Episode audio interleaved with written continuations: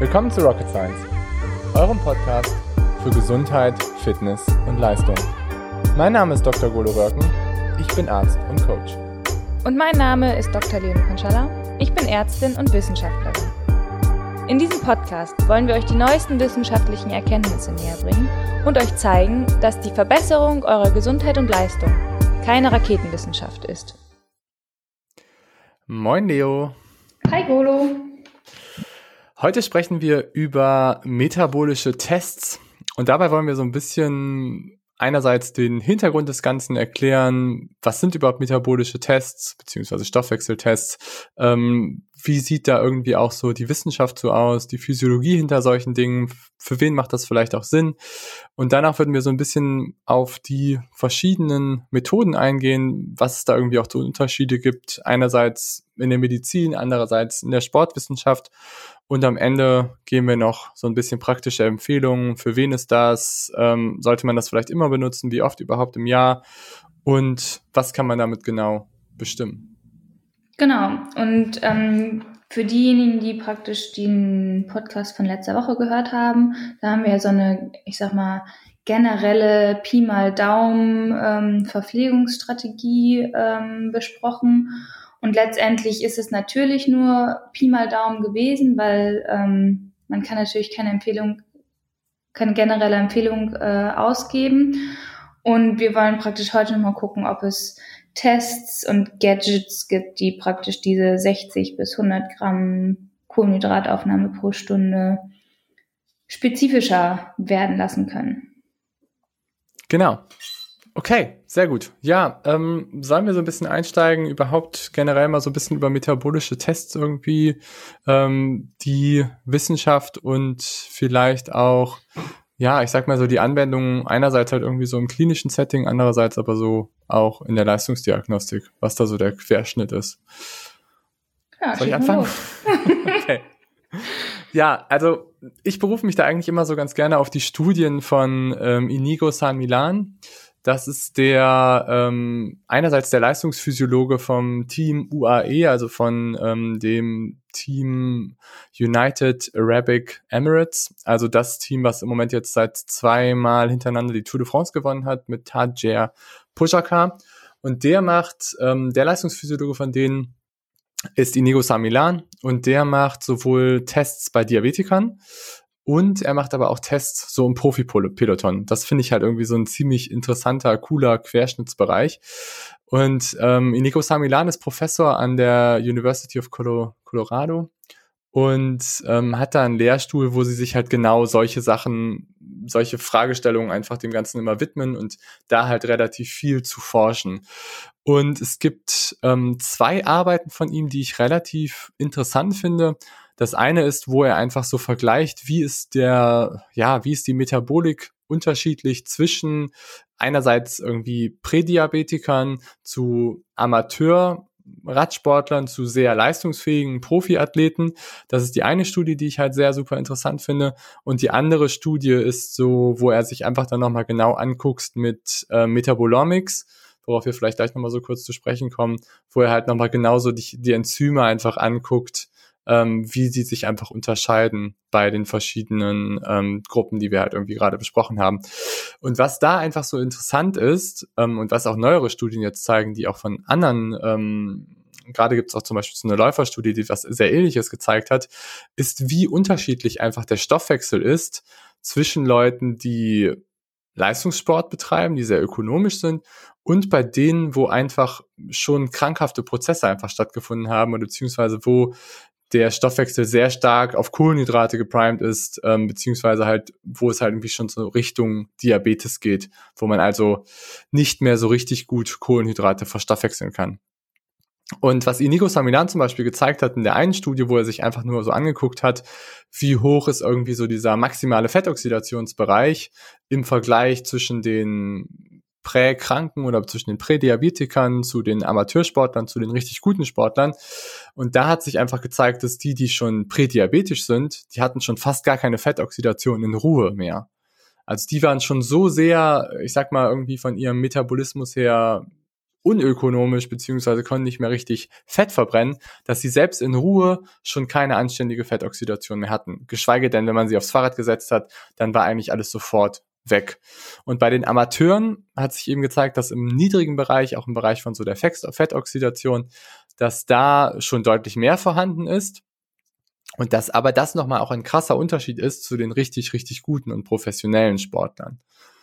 So dass man einfach sagen kann, dass ähm, wenn man sich halt irgendwie so metabolische Tests anguckt, dann zeigen sich da deutliche Unterschiede zwischen Leuten, die vielleicht irgendwie schon ja, irgendwie krank sind oder die, bei denen es halt irgendwie schon Richtung Diabetes geht, zu denen, die einigermaßen fit sind, zu denen, die richtig, richtig gut sind. Und deswegen finde ich einfach dieses ganze Thema Metabolik und Stoffwechsel halt einfach so interessant, weil es einfach so ein Querschnittsbereich ist, der jetzt sowohl von der Medizin aufgegriffen wird, aber eben auch von der Sportwissenschaft sehr, sehr stark ähm, ja, weiterhin benutzt wird. Mhm. Ich finde, du hast ganz äh, viel Interessantes gerade gesagt. Nichtsdestotrotz finde ich, ähm, ist die Einordnung so ein bisschen schwierig, weil in der Medizin wird ja immer nur von ähm, sogenannten nüchtern Werten geredet und ähm, den entsprechenden, ich sag mal, Auswirkungen von erhöhten nüchtern Blutzuckerwerten zum Beispiel, ähm, während das im Sport ja, muss man ehrlicherweise sagen, eigentlich nur eine ganz, ganz kleine Relevanz hat. Deswegen finde ich es schwierig, ähm, Daten da genau zu vergleichen. Also es ist keine Frage, dass jemand mit einem, einem Diabetes Typ 2 oder, oder einer Vorstufe davon ganz anderen Stoffwechsel hat als jemand, der Sport macht. Nichtsdestotrotz finde ich, muss man immer da, dabei bedenken, dass ähm, eigentlich die Fragen teilweise in der Anwendung anders sind. Und das merkt man ganz, ganz deutlich, finde ich, gerade bei den ähm, kontinuierlichen Blutglukosemessern, dass die Anwendung und die Frage, die man damit beantworten möchte, nicht zusammenpasst. Mhm, ähm, okay. Vielleicht können wir da auch später nochmal genauer drauf, äh, drauf eingehen, aber ich finde halt, ähm, es ist cool, dass sich sozusagen zwei verschiedene, ich sage jetzt mal, Fachbereiche mit dem gleichen Thema beschäftigen. Aber ich finde, die beiden Studien oder die beiden Forschungsrichtungen schwer miteinander vergleich oder vereinbar, weil eigentlich die Fragen anders sind. Mhm. Ja, ich weiß, was du meinst. Also das ganze Thema ist natürlich auch sehr, sehr kompliziert und sehr ähm, nicht so ganz einfach zu verstehen ähm, worauf wir vielleicht nachher nochmal auch ein ähm, zu sprechen kommen, wenn wir halt irgendwie über so metabolische Profile und Tests irgendwie zu sprechen kommen. Das ist aber trotzdem, ich glaube, man kann schon mal vorwegnehmen, dass es einfach ein super, super kompliziertes Thema ist, wo man mhm. nicht, glaube ich, so einfach eine Sache raussagen kann, die halt irgendwie für jeden, für jeden so genau funktioniert. Nee, auf keinen Fall. Und ähm, was du aber gerade gesagt hast, meintest du jetzt, dass in der Medizin ähm, die Werte eher nüchtern erhoben werden und in der Sportwissenschaft eher nicht nüchtern? Oder wie meinst du das? Naja, also ich finde, also in der Medizin ist ja viel, wird ja viel Wert darauf gelegt, ähm, wie ist der nüchtern Blutzuckerwert. Mhm, äh, ja. Wert. Und das ist ja sozusagen dann ganz oft deine, ähm, deine Schwelle, ob jemand als ähm, Diabetes-Risikopatient äh, eingeschätzt wird oder nicht. Und mhm. als Sportler ist ja, ich sag jetzt mal, ähm, wenn du wirklich deine Blutzuckerwerte dir angucken willst, dann interessieren dich die im seltensten Fall, wie die nüchtern sind, dich interessieren die ja eigentlich eher während einer Belastung. Mhm. Und dann ist es egal, ob du davor was gegessen hast oder währenddessen was isst, ähm, sondern dich interessiert praktisch der direkte Wert und die Zeitspanne. Ja. Während ja. das in der Medizin eigentlich, ähm, ich sag mal, eine untergeordnete Rolle spielt, weil einfach das System darauf ausgelegt ist, Baselines zu bestimmen und aus Baselines ähm, Krankheiten zu therapieren mhm, oder Therapieentscheidungen ja. zu treffen. Mhm. Und deswegen finde ich es sozusagen die, die Frage dahinter, ähm, anders und letztendlich dann auch dadurch die Anwendung anders, weil du natürlich mit jemandem, der jetzt ähm, wissen will, wie reagiert mein Stoffwechsel, wenn ich Sport mache und dabei bestimmte Sachen esse, eine Frage hat und dann vielleicht mit anderem Essen reagieren kann oder ähm, weiß, naja, jetzt muss, darf ich meine Leistung aber nicht mehr oder nicht weniger äh, erhöhen oder ich muss jetzt mal entweder mit dem Sport aufhören oder was essen.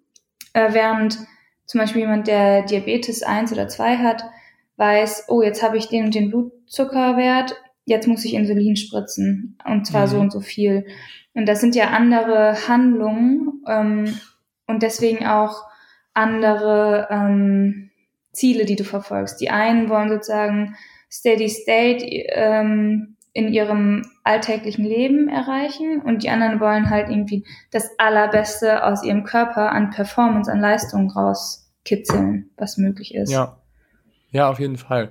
Aber vielleicht noch mal bevor ich da, bevor wir darüber irgendwie sprechen, auch nochmal irgendwie, um das so ein bisschen vorwegzunehmen, weil wir haben schon mal eine Folge gemacht so zu Stoffwechsel und wie wichtig es ist, dass man halt von seinem Stoffwechsel her flexibel ist. Das heißt, dass man sowohl mhm. Fett als auch Kohlenhydrate benutzen kann. Aber ich glaube, nicht jeder irgendwie hört wahrscheinlich alle Folgen von unserem Podcast. Was? Trotzdem könnt ihr auf jeden Fall nochmal da, da reinhören. Aber ähm, nur nochmal, um zu sagen, dass es unglaublich wichtig ist, dass man halt so flexibel ist und das halt sowohl von der Performance-Seite her, weil das einfach sehr viele Vorteile hat, weil man ähm, dann Energie besser benutzen kann, aber auch eben von einer gesundheitlichen Seite, dass man mhm. da einfach auch ähm, nicht dauerhaft einfach überladen ist mit, ähm, mit Energie und dann halt irgendwie viele Sachen nicht mehr so gut benutzen kann. Und wenn du jetzt, wenn wir jetzt irgendwie mal so ein bisschen so zurückkommen zu dem, was du ähm, gerade gesagt hast, weil das ist, das ist total interessant. Ähm, wenn man sich jetzt einfach anguckt, wie in der Medizin Stoffwechsel häufig evaluiert wird. Mhm. Und da hast du ja jetzt schon gesagt, irgendwie nüchtern Blutzuckerwert, was ja okay ist, um eine sehr breite Population abzurufen und dann zu sagen, ey, da stimmt irgendwas nicht, weil irgendwie fünf Prozent haben irgendwie nüchtern Blutzuckerwerte von 110 zu 120. Aber das ist halt total grob. Das ist halt so, als wenn man irgendwie ein Stück ähm, Fleischwurst haben, Fleischwurst haben möchte und ähm, der Metzger benutzt halt klein, kein kleines Filetiermesser, sondern er benutzt halt irgendwie so einen Hackklotz und haut dir dann irgendwie da so ein Riesenstück von ab. Ähm, das ist halt überhaupt nicht fein und stellt halt den Stoffwechsel auch total grob einfach nur, sage ich mal, so dar. Ja, aber genauso grob haben wir ja letzte Woche auch über äh, Verpflegung geredet. Das ist ja genau das Gleiche. Es ist genauso grob. Ja, okay, okay, gut. Chapeau. Definitiv. Weil du musst ja immer, also ich meine, das ist doch eigentlich auch voll schön. Keiner ist gleich. Wir haben immer eine Streubreite. Ja, ja, schon. Nur ich glaube zum Beispiel, dass dadurch, dass wir nur Blutzuckerwert und HB1C in der Klinik benutzen, dass wir ganz viele Präpathologien nicht richtig erkennen. Ja, auf jeden Fall. Das ist ja, das, da muss ich dir auf jeden Fall recht geben. Das ist nicht das Gelbe vom Ei. Das reicht auch nicht aus. Und da muss man ja auch so viele Faktoren einfach noch mit dazu rechnen. Das ist schon klar. Aber ähm, wie soll ich sagen, es ist halt sehr einfach. Es ist halt gut durchzuführen. Du musst halt nur einen kleinen, du brauchst nur einen kleinen Bluttropfen. Ja. Und dadurch, dass du diese weite Spannweite hast, hast du halt ganz viele, ähm, ich sag jetzt mal, Versuchsfehler schon ausgeglichen. Weil wenn jetzt jemand, der eigentlich recht gesund ist, äh, irgendwie gerade zum Arzt gesprintet ist, der wird einen höheren Blutzucker haben, auch wenn er morgens nichts gegessen hat, weil der einfach jetzt sein Glykogen aus den Muskeln und der Leber äh, mobilisiert hat. Ja. Und das ist, ist das ein halt, guter Punkt. Also. Aber man darf auch nicht vergessen, dass wenn jetzt ein Athlet ähm, zum Arzt geht, irgendwie in seinen 40ern oder 50ern und eigentlich relaxed ist und irgendwie anderthalb Stunden, nachdem er aufgestanden ist, den Blutzuckerwert nüchtern abnimmt und dann einen Wert hat von 110 bis 120, dann sollte man dem schon auf den Grund gehen. Ja, ja, Genau. Das ist, glaube ich, das für so gesundheitliche Faktoren ist da schon, das kann man schon so sagen. Und welchen Wert ich aber oder welchen Test ich viel, viel besser finde oder der in eine ähnliche Richtung geht, ähm, zu dem nüchtern Blutzucker-Test ist halt der orale Glukosetoleranztest. Mhm. Ne, weil du, also nochmal vielleicht. Vielleicht müssen wir einmal kurz erklären, was es ist.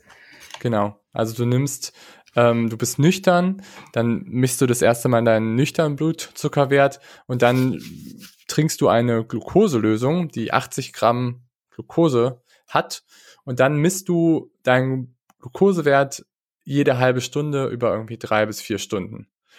Und darüber bekommst du einfach ein Profil, wie gut du Glucose verstoffwechselt oder wie stark der Anstieg ist und dann aber auch wie stark der Abfall ist und dann auch nachher, wo du letztendlich landest, ob du eher so ein Spike-Profil hast oder ob du eher ein langes, sehr gleichmäßiges Profil hast. Und da kann man eben schon auch wiederum eine ganze Menge draus ablesen. Und sowohl bei Athleten als auch ähm, bei unsportlichen oder bei ähm, Prädiabetikern. Hast du das damals, das haben wir im Chemiepraktikum auch durchgeführt, ne? Hast du das damals gemacht? Warst du eine der Testpersonen? Ich, ich hab, mach den, also ich mach den manchmal. Ich mach den Echt jetzt? Freiwillig? Okay. Ja, ich mach den so. Weiß nicht, wann ich das letzte Mal gemacht habe. Ich habe den, glaube ich, das letzte Mal vor einem Jahr bei mir selber gemacht. Aber ähm, ja, ich finde es schon ganz Und gut. was bist du für ein Typ? Ich habe einen relativ starken Abfall meistens. Also ich nehme sehr Mhm. gut Glucose auf. So. Ich gehe ich gehe irgendwie so auf 120, 130 und dann falle ich aber auch Höher relativ nicht? schnell. Hm, Nee, nicht so unbedingt viel, viel höher. So derzeit Krass. nicht.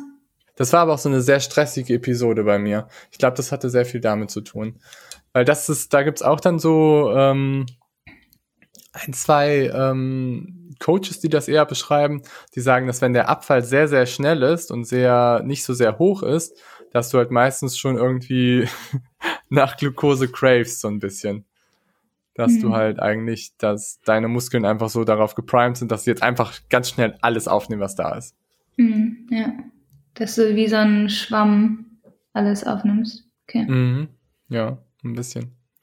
Ja, und ähm, vor dem Hintergrund sehe ich aber eigentlich die Devices, die wir halt heute so ein bisschen besprechen wollen auch. Und zwar die Mhm. kontinuierlichen Ja. Blutglucose-Monitore.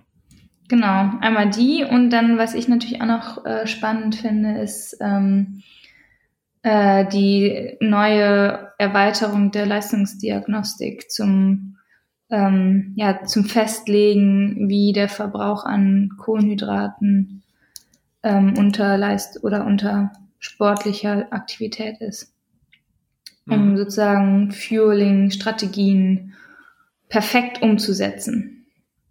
Ja, okay. Sollen wir zuerst über die CGMs sprechen? Können wir machen, ja. Ja? Vielleicht müssen Genau, wir also- auch erklären, was es ist, oder? Ja, genau. Ähm, willst du? Können wir machen, ist mir egal. Also, ja, okay. Ähm, also, ähm, CGM sind ähm, kontinuierliche Blutzuckermessgeräte. Das sind so kleine Patches, die eine Mini-Membran ähm, unten drunter haben, die man sich ins Unterhautfettgewebe ähm, steckt. Die haben mehrere äh, Messmembranen, die dann praktisch in Abständen von, ich glaube meistens sind so fünf Minuten, den Gehalt des Blutzuckers im Körper messen. Und dann kann man praktisch ein ja, 24-Stunden-Profil, was halt super engmaschig ist, ähm, dadurch ablesen und praktisch äh, ja eigentlich ganz viel über sich selber erfahren, was ähm, Verstoffwechslung der aufgenommenen Nahrung äh, angeht, aber eben auch ähm, über Stoffwechselaktivitäten während einer Belastung. Und ähm, das ist halt eigentlich mal ursprünglich entwickelt worden für Typ 1 Diabetiker, also Leute, die kein Insulin mehr produzieren können, also das Hormon, was dafür sorgt, dass Blutzucker aus dem Blut entfernt wird und in äh, die Zellen aufgenommen wird. Und für die ist es natürlich, ja, letztendlich eine lebenswichtig, ein lebenswichtiges Device, weil die praktisch ganz genau ähm, ihre, ihren Bedarf an zusätzlichem Insulin, was sie brauchen, oder halt eben ähm, Blut äh, oder eben Zuckerzufuhr ähm, steuern können. Und das ist praktisch jetzt im, im Bezug auf die Medizin halt ein riesen, eine riesen, ähm, ja, muss man sagen, eine Lebenserleichterung für diese Menschen, weil die sich nicht die ganze Zeit ähm, pieksen müssen in den Finger. Das kennt man bestimmt. Also es gibt ja diese, äh, eigentlich wie bei der Laktatmessung, dass man einen Tropfen Blut aus der Fingerbeere äh, entnimmt und darüber dann den Blutzucker bestimmen kann. Und früher war es halt so, oder das machen sicherlich auch immer viele, dass man ähm, vor jedem Essen und nach jedem Essen halt einmal misst, wie ist mein Blutzucker, wie viel muss ich jetzt essen, wie viel muss ich zuspritzen und so weiter und so fort, um praktisch exogen ihr Insulin zuzuführen und ja, letztendlich dann ähm, überleben können, muss man ja fast sagen, als Typ 1 Diabetiker. Und das Ganze besprechen wir jetzt aber sozusagen eher aus der, ähm, ich sag jetzt mal böse, Lifestyle-Perspektive. Äh, Performance-Richtung. Perfor okay, Performance-Richtung, weil ähm, inzwischen die meisten Leute, die das zumindest in Europa benutzen, sind, glaube oder nicht die meisten, aber viele, äh, die das benutzen, sind halt eben keine äh, Typ 1 Diabetiker, sondern eben Menschen, die äh, ein gewisses Interesse an ihrem Körper haben und ihrer Leistung und äh, über diese Blutglucose-Monitore ihren täglichen, ja, äh, ihr tägliches Blutzuckerprofil analysieren und daraus dann eben ähm, ableiten, was kann ich essen, äh, um ein bestimmtes Equilibrium zu erreichen, was muss ich essen, um ausreichend gefühlt zu sein, was muss ich im Training oder Wettkampf zuführen, um äh, die perfekte Leistungs ähm, erbringen zu können ähm, und so weiter und so fort. Das sind sozusagen ganz viele Anwendungsfragen, ähm, die man sich erhofft, äh, mit diesen Devices zu beantworten. Genau.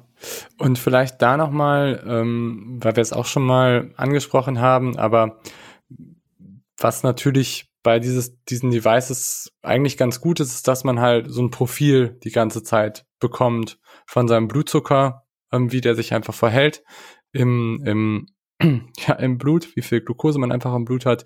Und da gibt es Profile, die einfach nicht so gut sind. Einerseits halt, wenn man sogenannte Spikes entwickelt, wo man halt auf einmal sehr, sehr, sehr viel ähm, zuerst Blutglucose hat und dann wird das sehr, sehr schnell wieder abgebaut und fällt teilweise sogar unter den Ruhewert.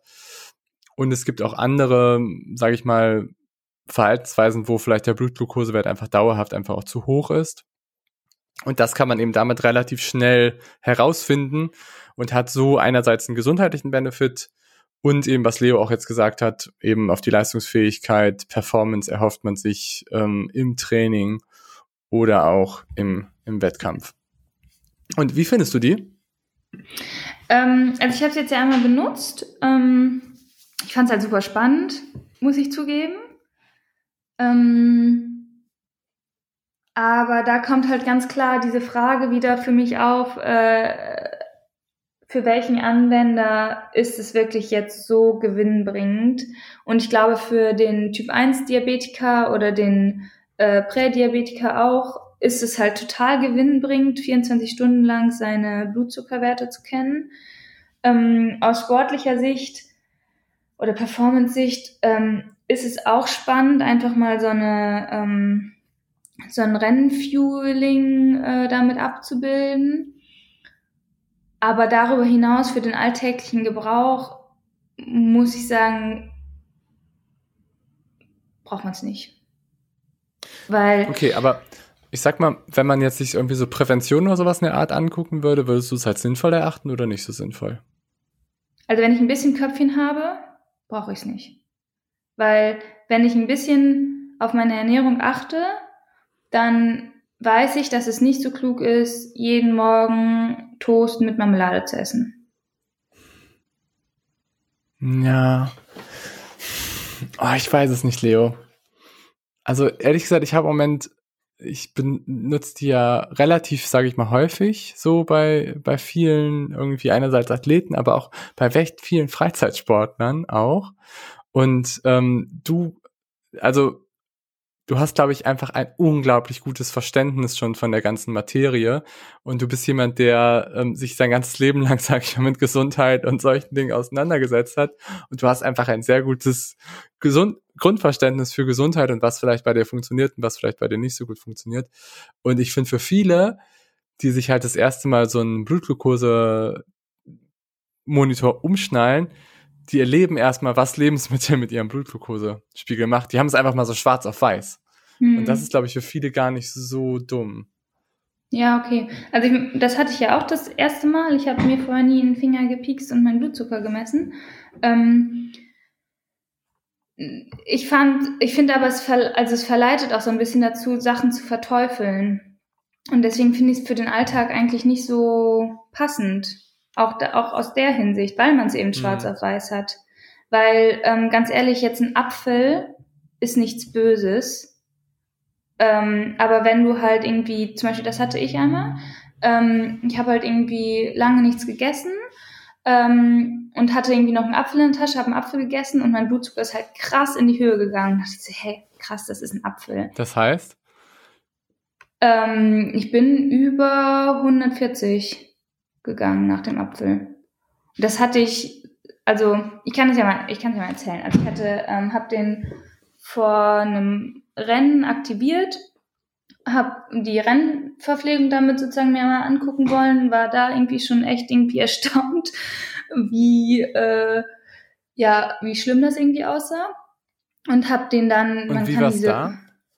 Da war es halt so, ich habe ähm, also ich habe vorm ich, das war halt dumm. Ich habe den sozusagen erst abends vor dem Rennen, bevor ich ins Bett gegangen bin, aktiviert und nicht schon sozusagen bevor ich ähm, Abend gegessen habe. Weil das wäre eigentlich spannend gewesen, wie gut. Das ist halt, also nochmal ganz langsam.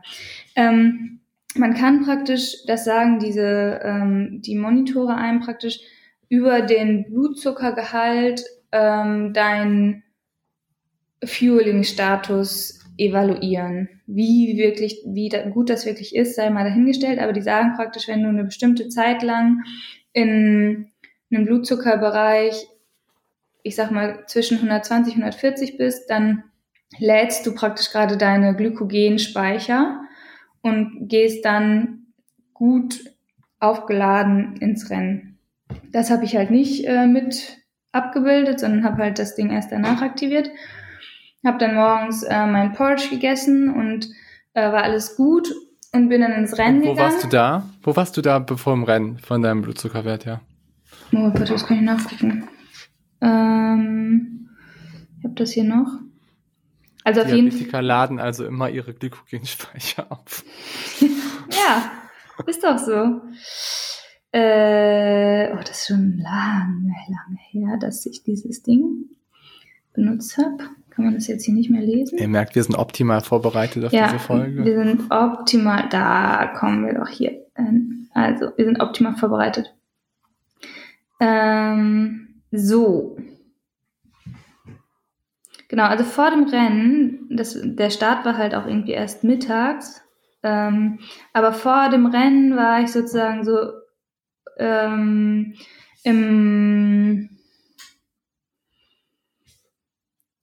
im Bereich so um 110 nach meinem Porridge. Dann habe ich einen Und der hat gegessen. auch nicht so gespiked? Nö, überhaupt nicht. Hier. Und was hattest du in dem Porridge drin? Noch Honig oder irgendwie? Äh, Honig, Banane, Beeren. Okay, das ist schon mal spannend, finde ich. Weil Hafer, glaube ich, bindet einfach mega gut so ähm, Zuckermoleküle und das macht einen ganz langsameren Spike, habe ich das Gefühl. Ja, oder auch also Ballaststoffe halt auch zusätzlich, ja. nochmal. Mhm. Also ja. alles, was so ein bisschen dann auch ja Quell und Binde. Ähm, aber ist ja jetzt auch nicht so unbedingt das typische ähm, Wettkampfessen, was man so empfehlen würde, wenn man es irgendwie so in Magazinen oder im Blog, in Blogs finden würde. Ich finde es auch super. Was gibt es gegen Porridge ähm, einzuwenden? Viele sagen, dass es zu viele Ballaststoffe hat und deswegen so ein bisschen äh, Magen-Upset macht. Aber ich sehe es gar nicht so. Ich benutze auch fast immer nur noch Porridge. Hey, ich habe dich doch Boah, auf den Porridge-Trip ähm, Porridge gebracht, oder? Ist doch gut. Ja, ich, äh, ich bin immer begeistert von deinem Porridge mit ähm, Kartoffeln und irgendwie ähm, Karotten. Nein, Möhren, nicht. Kartoffeln. Ja. Möhren müssen eigentlich rein. Das ist richtig lecker. Okay. Ja, gut, okay. Ähm, ja, aber habe ich jetzt, äh, habe ich tatsächlich diesmal nicht gemacht. Na, auf jeden Fall war ich halt die ganze Zeit so bei ähm, maximal 100, 120 und dann eine Stunde vom oder anderthalb Stunden vom Rennen habe ich dann nochmal einen Riegel gegessen. Dann war ich, ja, war auch klug, aber das Frühstück war dann schon so lange her, weil der Start halt so spät war. Äh, Ein Eiweißriegel. äh, nein. ähm, äh, und dann war ich halt schon bei 150. Dann ging das krass. Rennen los. Mhm. Fand ich, also da kam ja auch dann, kommt dann ja auch Aufregung dazu und so. Ne? Nee, das darf man auch mal nicht vergessen, ne? Mhm. Ja. Also nochmal, Ähm. auch da vielleicht für ähm, den Laien und Nichtmediziner, also Stresshormone pushen total unseren Blutglukosespiegel. Das heißt, das ist das auch, was Leo eben meinte, dass wenn du richtig ähm, Weißkittel-Syndrom hast und richtig Angst hast vor deinem Arzt, dann ist es, wie man zum Beispiel vor Leo immer Angst hätte, ja, auf jeden dann Fall. ist es, ist es so, dass dein Blutzuckerspiegel sehr wahrscheinlich über 100 ist. Also wenn du Leo siehst im Eingang, du weißt, oh Gott, sie ist die Chirurgin heute und jetzt kommt nochmal der Blutzucker. Mit dem gezückten Skalpell stehe ich dann immer schon in der Tür. Genau. Moin! Anästhesist können wir anfangen. ja, okay. Aber weiter. Ja, sorry. Genau, und dann, und dann ging das Rennen los. Ähm, und dann habe ich halt irgendwie angefangen auf dem Rad mit ähm, irgendwie äh, Gels und ähm, allem möglichen. Ja, und dann gibt's hier nur noch so ein paar, also über eine Strecke von, boah, ich glaube, ja, so eine halbe, halbe Stunde gibt's halt nur noch so Pünktchen weil da bin ich halt einfach mal über die 200 äh, Milligramm pro Deziliter hinausgeschossen. Krass. Und das, das misst er dann halt nicht mehr, weil diese Sportsensoren, die sind halt nicht so akkurat wie die für die ähm, Diabetiker. Die messen halt über 200 nicht mehr. Ja. genau, ist das fand krass. ich, mh, das fand ich auch krass, war ich ein bisschen geschockt danach. Ähm, und dann wurde mir auch ehrlich gesagt ein bisschen schlecht. Also beim Laufen konnte ich dann leider nichts mehr aufnehmen. Ähm, und das sieht man dann auch während der Kurve beim Laufen. Am Anfang ist die noch so, also ich bin dann so äh, abgefallen. Ende Radstrecke war ich dann so bei 150 und das hat sich dann so beim Laufen, da habe ich am Anfang noch ein bisschen was erst aufgenommen, so ungefähr gehalten.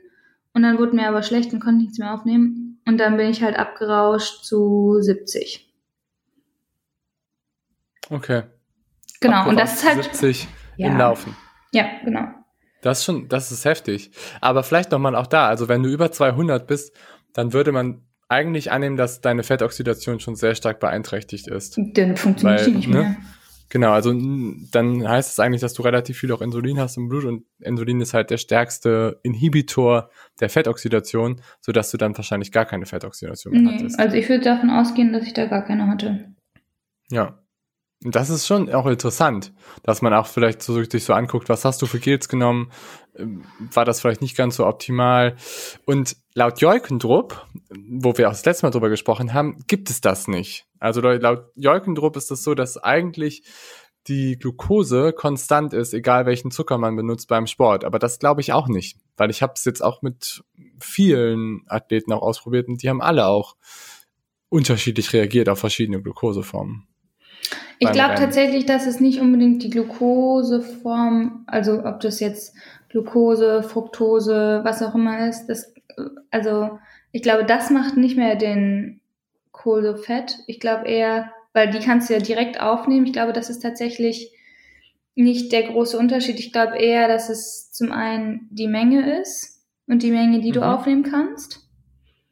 Ähm, und auch, was du vorher schon gegessen hast. Also ich glaube halt, oder das, deswegen auch dieses Beispiel mit dem Apfel, wenn du halt auf nüchternen Magen oder auf leeren Gastrointestinaltrakt, sagen wir mal so, jetzt deine Glukosemischung haust, dann wird die natürlich, das kann man sich ja schon rein ähm, mechanisch vorstellen, schneller aufgenommen, als wenn da irgendwie noch ein halbes Brötchen drin liegt, was jetzt irgendwie erstmal das so ein bisschen aufsaugt und dann da erstmal rausdiffundieren muss wieder, bevor es über die ähm, Schleimhaut aufgenommen werden kann. Ich glaube, das mhm. macht halt auch einen Riesenunterschied. Ist Aber jetzt, jetzt keine so bewiesene so Studie, ist halt nur irgendwie mein, mein Verständnis und. Ja.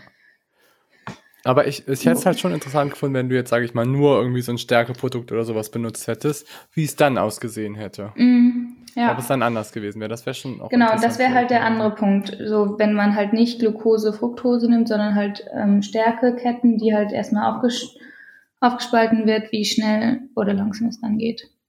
Ja. Und ja, eigentlich Fructose hat ja auch nicht so einen starken Anstieg vom Blutglucose. Fructose? Genau. Genauso ja. eigentlich. Nee. Nee, man hat auch früher bei Diabetikern immer Fructose-Lösungen benutzt und überall immer, ah, mit Fructose, hier, dieser Joghurt ist mit Fructose, nehmen Sie die Fructose auf und lassen Sie die Glucose weg, weil das nicht so doll Ihren Blutzuckerspiegel steigert. Dann hat man aber leider festgestellt, dass sehr, sehr hohe Mengen an Fructose eher nicht so geil sind für die Leber. Und das war doch eigentlich so einer der ersten Sachen, wo man sagt hat, oh ja, okay, dann nehmen wir vielleicht doch lieber nicht die Fructose. Genau, also Fructose wird eigentlich super schnell aufgenommen. Aber wird das nicht direkt quasi über die Leber aufgenommen und geht nicht irgendwie in den Blutzuckerspiegel so stark? Habe ich immer so gedacht. Ähm, ja, aber nichtsdestotrotz halt nimmst du es ja auf. Ja. Hm. Hm. Und also, ich glaube, der Punkt ist halt auch, dass. Ach so, ah, jetzt verstehe ich dich, dass du sozusagen die Fructose nicht im, im BZ wiedergespiegelt siehst. Ja. Mm, ja, da hast du natürlich teilweise, ja, da hast du natürlich teilweise recht, weil sozusagen die Fructose eigentlich dann größtenteils in der Leber gespeichert wird. Und wenn man sich das sozusagen vom Weg anguckt, du hast Magen-Darm-Trakt und vom Magen-Darm-Trakt ja geht's ins Blut. Und das Blut vom Magen-Darm-Trakt wird als allererstes nicht in unsere Muskeln transportiert, sondern geht erstmal in die Leber und ins Herz und wo auch immer hin und wird dann auf die Muskeln ähm, verteilt. Und Fructose wird natürlich dann zu einem höheren, Ze höheren äh, Quotienten in der Leber direkt wieder aus dem Blut rausgefischt und in der Leber eingespeichert und nicht weiter im, als Blutglucose transportiert. Und deswegen, ja, deswegen ist die Blutzuckerspiegelschwankung, die du praktisch an deiner Fingerbeere oder an deinem ähm, Glukosemonitor am Oberarm misst, nicht so hoch. Ja. Setz rein. Yes. Fructose Vor- und Nachteile von MyLife, einer sehr guten Quelle von NetDoctor, sagt auch, dass der Blutzuckerspiegel, auch, dass der Blutzuckerspiegel nicht so stark ansteigt. Ich kann nur empfehlen, also Krankheiten zu googeln ist auch eine super Idee. Das mache ich auch immer. Das lohnt sich richtig. Okay. Oh. Aber Okay, jetzt erzähl mal weiter. Also du warst dann ähm, Radfahren 200 und dann Abfall auf 70. Ja, während dem Laufen. Das schon. Und direkt, direkt oder hat Nee, also ich bin halt sozusagen über 200, war ich irgendwie für eine halbe Stunde während dem Radfahren und dann hat sich das wieder so auf 150 ungefähr eingependelt und dann bin ich mit 150 vom Rad und dann bin ich halt laufen gegangen und dann konnte ich halt nicht mehr so richtig viel aufnehmen und da bin ich dann während dem Laufen, also es waren halt irgendwie 20 Kilometer, auf 70 gegangen. Hm, okay, ja. Genau. Und also, aber jetzt sind wir voll vom Thema abge abgekommen. Wir wollten ja eigentlich nicht mein Rennen analysieren, sondern generell den Nutzen dieser Glukosemonitor. Und das, also das ist jetzt sozusagen ein schönes Beispiel, dass man das einmal während so einem Rennen halt praktisch gemonitort hat. Das ist jetzt, ähm, jetzt hat man halt ein paar Daten, schwarz auf weiß, und jetzt muss man sich halt überlegen, was man daraus macht. Und ja.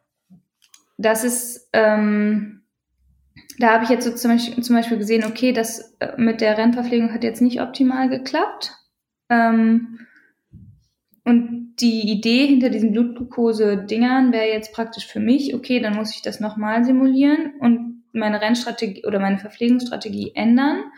und habe sozusagen so einen Try and Error, den ich damit auslesen kann. Das ist halt super cool.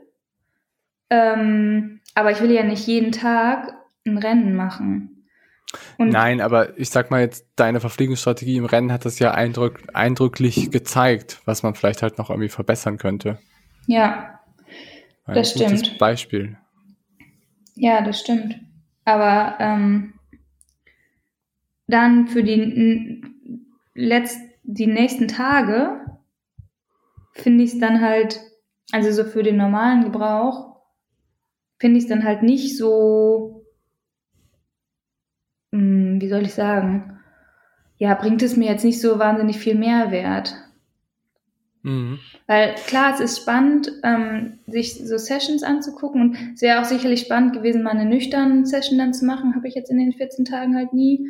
Ähm, aber das wäre natürlich auch spannend, weil man da natürlich nochmal gucken kann, okay, wie viel Glucose kann der Körper wirklich mobilisieren aus eigenen Kräften und für wie lange hält das? Ähm, das sind alles Fragen, die man damit beantworten kann und die spannend sind. Nichtsdestotrotz habe ich jetzt ja nicht dadurch ähm, dezidiert, okay, ich kann jetzt aber nur ähm, im Wettkampf unter der und der Belastung 40 Gramm Glucose aufnehmen und sonst komme ich in die falschen Bereiche. Dafür müsste ich ja tausende von Tests machen. Ja, ja, ich glaube, es gibt einfach nur Hinweise, Dinge halt irgendwie zu optimieren und vielleicht irgendwie zu gucken, ob man halt ein bisschen was verändern kann. Aber wie es halt irgendwie immer ist, wer misst, misst, misst, ne? dass man natürlich irgendwie alles auch immer vor dem Hintergrund sehen sollte, irgendwie macht das jetzt Sinn oder macht das jetzt irgendwie auch nicht so viel Sinn. Ich finde, die sind ehrlich gesagt auch ganz interessant und ganz cool auch für Athleten, die vielleicht so ein bisschen Low Carb zum Beispiel unterwegs sind, ähm, weil die halt, wenn sie Kohlenhydrate zum Beispiel im Rennen benutzen, es halt sein kann, dass du dadurch eine ganz paradoxe Wirkung hast von Kohlenhydraten auf, ähm, auf ja, solche Dinger. Ich habe zum Beispiel einen Athleten, der sehr lange Low Carb Athlet und ähm, wir haben einfach festgestellt, dass es nicht so gut für ihn, sage ich mal, funktioniert her von seiner Physiologie her, auch gerade so in, in Rennen. Und der benutzt jetzt ähm, so einen Sensor und da haben wir im Moment total die paradoxen Werte. Also er ist total, Inwiefern? er geht, er geht teilweise unglaublich hoch mit seinem Blutzuckerwert und fällt dann aber auch ganz, ganz rapide wieder. Mhm. Und er geht teilweise auch irgendwie so auf, ja, 60, 70, irgendwie in Sessions sogar wo du auch denkst, das ist schon zu wenig eigentlich. Aber da lerne ich einfach auch im Moment sehr, sehr viel und gucke einfach so, was können wir da irgendwie optimieren. Natürlich irgendwie in Kombination mit dem Körpergefühl und mit dem, ähm, was er auch für Trainingsleistungen da bringt. Aber für solche finde ich es schon interessant, das einfach auch, sage ich mal, auch so einzusetzen und zu benutzen. Auf jeden Fall. Und der geht super schnell hoch ähm, mit seinen Blutzuckerwerten, nachdem er was gegessen hat oder allein durch die Bewegung, durch die Mobilisation? Von nee, Glykogen? Meistens halt durch Fueling in der Session. Hm. Aber so richtig Spike-mäßig. So echt auch dann irgendwie auf 150, 160 und dann fällt er wieder ab auf 90, 80, ganz schnell. Ja, aber das ist ja also eigentlich genau das, wovor man eigentlich die Low-Carb-Athleten immer, äh, also sozusagen so ein bisschen warnt, dass sie dann irgendwann Kohlenhydrate oder Glucose nicht mehr so wahnsinnig gut verstoffwechseln können, weil die praktisch die, die Fähigkeit verlieren, viel Glucose aus dem Blut in die Zelle aufzunehmen. Deswegen genau, hast du ja, ja erst sozusagen ganz viel, hast einen hohen BZ und dann äh, schießt du halt unheimlich über mit Insulin und dann geht's doch. Ja, ja, aber es ist halt super für das Bewusstsein. Weil ich jetzt zum Beispiel als Coach, ich hätte wahrscheinlich noch und nöcher dagegen irgendwie argumentieren können, sagen können, du, ich weiß nicht, lass uns mal ein bisschen was anderes ausprobieren. Aber dadurch, dass ich jetzt irgendwie noch Daten habe und ihm das irgendwie so zeigen kann, du, pass mal auf, in deinem Blutzucker, das sieht nicht so gut aus, das ganze Profil. Und dann hast du vielleicht noch irgendwie Symptome im Wettkampf oder Training. Und jetzt zum Beispiel laufen seine Trainingssession deutlich besser, viele, gerade auch die Grundlagensession. Ähm, dadurch habe ich irgendwie so Argumente, wo ich sagen kann, pass auf, es scheint irgendwie besser zu sein für dich und lass es mal weiter verfolgen. Mhm. Mhm. Und da macht es schon Sinn, das einfach mehr noch irgendwie auch einzusetzen. Mhm. Ich ja, denke auch nicht, dass es ein Device ist, was man dauerhaft benutzen sollte. So, ich glaube, es ist einfach. Damit kommen wir irgendwie auch so zum letzten Punkt, weil die die Insights und die anderen äh, Metabolic Tools, glaube ich, schaffen wir heute nicht mehr. Doch, die können wir noch kurz anreißen, oder? Nein, nee, das also, ist zu knapp. Lass mal, wir können ja, also Wieso, was wäre dein, letz was wär dein letzter Punkt? Ähm, ich würde halt nochmal so sagen, für, für wen machen welche Metabolic Testing Tests halt irgendwie Sinn? Ja, schieß Und, mal los. Ähm, ja, genau, also für wen machen irgendwie solche Tools Sinn und ich finde halt so irgendwie so eine metabolische oder eine Stoffwechselaussage macht durchaus Sinn bei jedem Mal irgendwie generell das mal zu treffen. Das heißt irgendwie, dass man so ein bisschen Bescheid wissen sollte über da seinen Blutzuckerwert, ob der irgendwie okay ist, ob das normal ist, ob man da auch nicht irgendwie was versäumt, gerade wenn man vielleicht ein bisschen älter wird, irgendwie die 30 verlässt oder sonst was, dass da irgendwie sein Blutzuckerprofil gut eingestellt ist, dann finde ich, kann man gerade mit so einem oralen Glukosetoleranztest auch mal so ein bisschen ähm, nachforschen, auch so vom Profil her, ob das gut ist, ob das ein normales Verhalten ist. Es gibt auch Leute, die damit irgendwie so ein bisschen eine Stressreaktion diagnostizieren wollen können. Da ist die Wissenschaft, muss man sagen, nicht ganz so valide, aber trotzdem ist es definitiv, was man, was man einfach mal durchführen könnte. Und wie gesagt, bei den CGMs finde ich, das ist halt sinnvoll für einerseits auch Freizeitsportler oder auch Unsportliche, weil man einfach damit auch ein sehr, sehr schönes Profil einfach mal hinbekommt und einfach mal gucken kann, ob vielleicht auch da Dinge nicht so gut sind und vielleicht auch um Bewusstsein zu schaffen für gewisse Lebensmittel, wie man darauf reagiert. Und dann finde ich es halt da auch Sinn mal für Leistungssportler, um genau sowas, was wir gerade einfach durchgesprochen haben, das einfach mal auszuprobieren. Da muss man aber auch ganz klar sagen, finde ich eine langfristige Anwendung nicht so sinnvoll.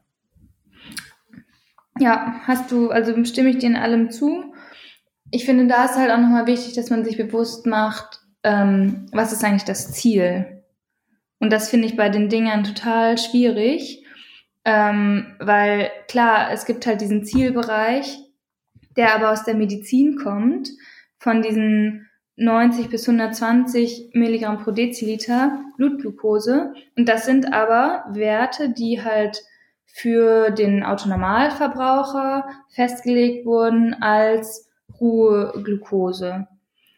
Aber was macht man jetzt im Sportsetting daraus? heißt es auch, dass ich meinen Sport irgendwie in diesem Bereich machen sollte? Heißt es ja eigentlich nicht, aber es wird tatsächlich so ja auch viel verkauft. Und das, deswegen finde ich diese Dinge halt auch so ein bisschen, ja, fragwürdig in der Anwendung, weil ähm, du kannst jetzt dein eigenes Ziel nennen und sagen, ah, ich möchte mein, ähm, mein Ironman auf jeden Fall mit einem Blutzucker um die 170 äh, fahren, weil ich glaube, dass das für mich der richtige Bereich ist. Aber ja, dann kannst du das glauben, aber warum man das glaubt, das verstehe ich noch nicht so ganz. Was, wer sagt einem, dass das für einen selber genau der richtige Bereich ist? Und das finde ich halt ganz, ganz schwierig, da wirklich eine valide Aussage oder eine valide Zielfindung zu etablieren. Es ist eine schöne Beobachtung, aber ich finde, an der Umsetzung, ähm, ja, es ist noch so ein bisschen, gerade für den Rennbereich, finde ich, schwierig. Ja, gebe ich dir auch vollkommen recht. Und auch die Wissenschaft ist da natürlich auch noch gar nicht valide. Also es mhm. gibt noch nicht wirklich viele Studien dazu, die halt gucken, wie sieht das bei Athleten aus, welche Bereiche machen da überhaupt Sinn. Und deswegen ja. und gebe ich dir da vollkommen recht. Nur um auch mal so eine Schwa also die Schwa äh, die, wie sagt man, die Schwankungsbreite zu zeigen. Äh, zum Beispiel so ähm, Trailrunner oder Ultramarathonläufer, die streben zum Beispiel so 170 an, während du erzählt hast, dass die Blutglukosewerte von Sanders und Frodeno bei dem Tree Battle die ganze Zeit irgendwie zwischen 90 und 100 waren.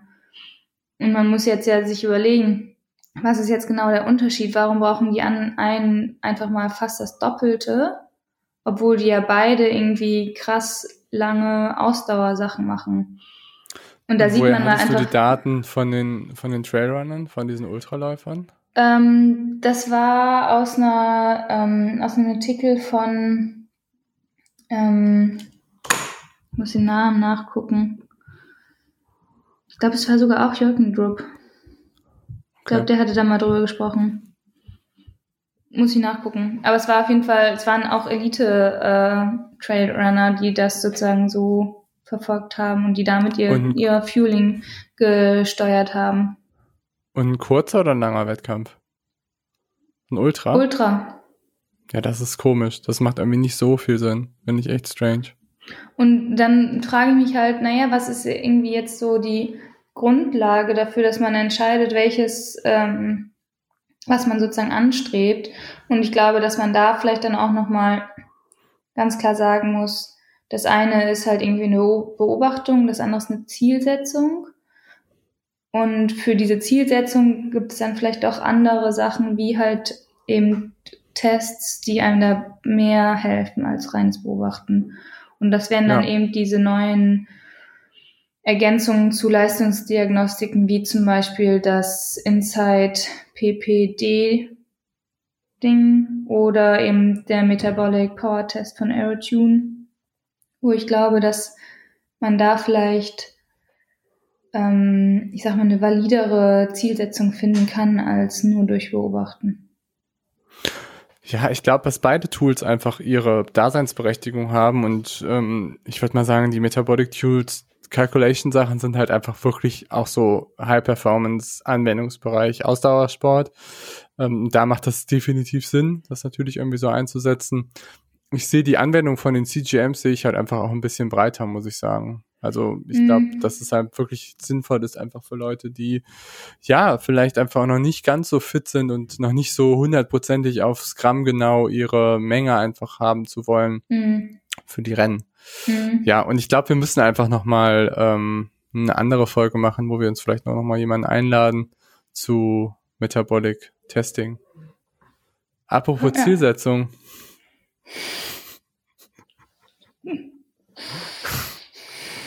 Da steht da noch was an, Leo, oder? Ja, ich habe mir auch ein Ziel gesetzt. Wann? Ähm, und zwar, ähm, das ist auch eher, äh, ja, wie soll man sagen, es ist auch nicht so eine valide Zielfindung, es ist eher eine spontane Zielsetzung, dass ich äh, äh, nächsten Sonntag am 29.08. meine erste Langdistanz machen möchte. Ja. Sehr Und, gut. fini cool. und Und wo? finishen möchte. In Hamburg. Also für alle Hamburger, die das jetzt hören, vielleicht trifft man sich ja auf oder an der Strecke. Ich äh, hoffe, dass ich nicht zu sehr leiden muss. Und ich hoffe, dass ich genug äh, Glucose, Fructose und sonstiges äh, aufnehmen kann, Ja. um anzukommen. Ja, vielleicht auch nochmal für alle. Ähm, wir haben darüber ja ein bisschen näher gesprochen, ob wir den Aufruf starten oder nicht machen. Ich sag mal so, dass ähm, ich mich auch freuen würde, wenn ähm, viele Leute dazukommen würden, um Leo zu unterstützen, weil Leo hört mich jetzt wirklich nicht mehr. Ähm, weil es einfach Leos erste Langdistanz ist und ich einfach genau weiß, wie viel und wie hart sie einfach dafür trainiert hat. Die wird jetzt wahrscheinlich sagen, dass sie nicht so wirklich viel und hart dafür trainiert hat, aber das stimmt nicht. Sie hat nämlich neben ihrem irgendwie 70 Stunden Job jede Woche hat sie irgendwie noch 10 bis 15 Stunden krass trainiert und ähm, ich würde mich halt freuen, wenn paar Leute dazukommen würden und sie da einfach an der Strecke unterstützen. Alles klar, Leute. Macht's gut. Bis dahin. Ciao, ciao.